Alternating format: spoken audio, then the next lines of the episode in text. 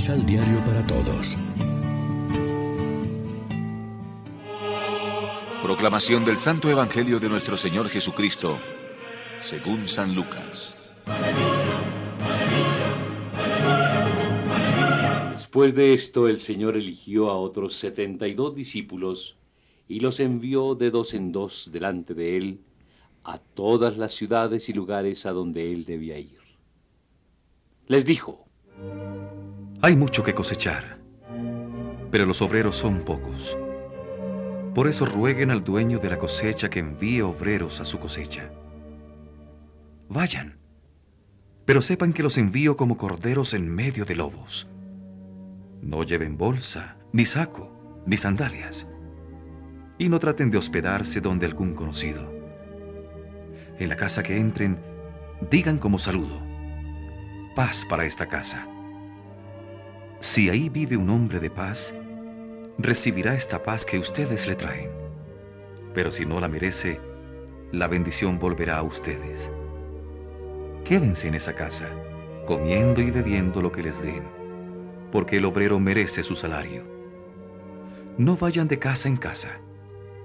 En toda ciudad que entren y los acojan, coman lo que les sirvan, sanen sus enfermos y digan a ese pueblo, el reino de Dios ha llegado a ustedes.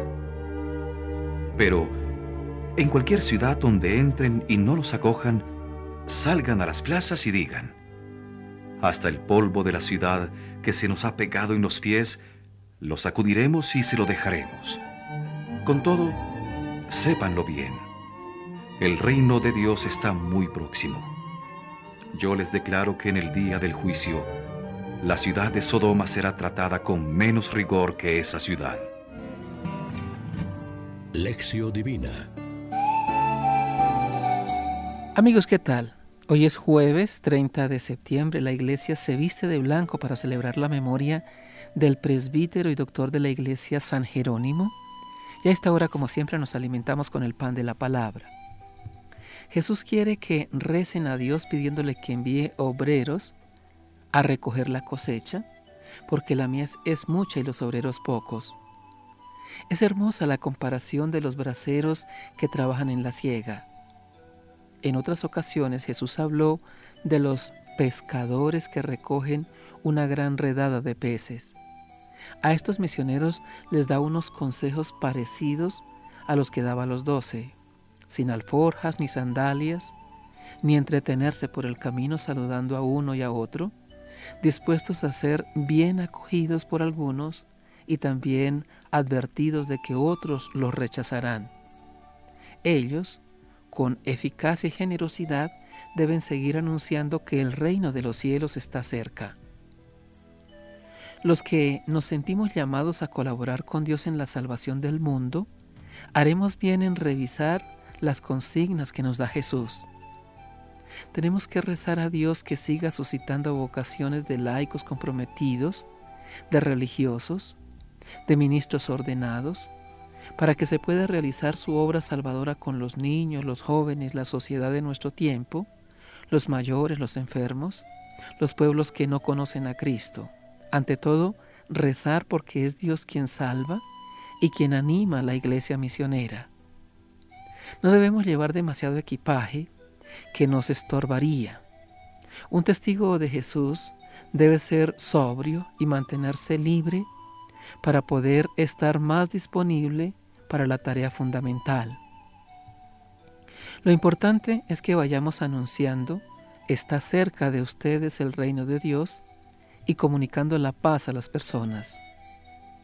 Si nos rechazan, tampoco tenemos que hundirnos ni tomarnos la justicia por nuestra mano, condenando a derecha e izquierda.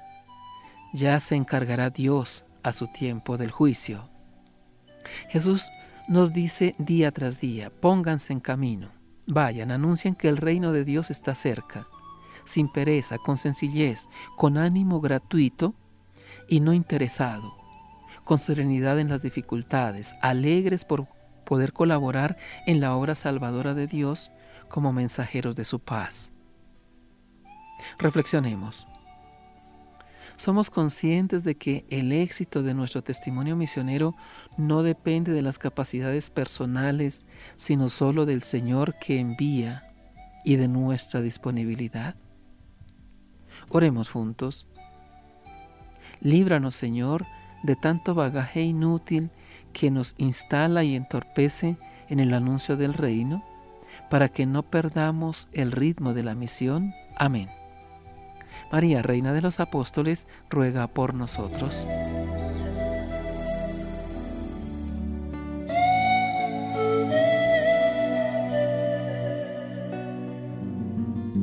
Complementa los ocho pasos de la Alexio Divina adquiriendo el emisal Pan de la Palabra en Librería San Pablo o distribuidores.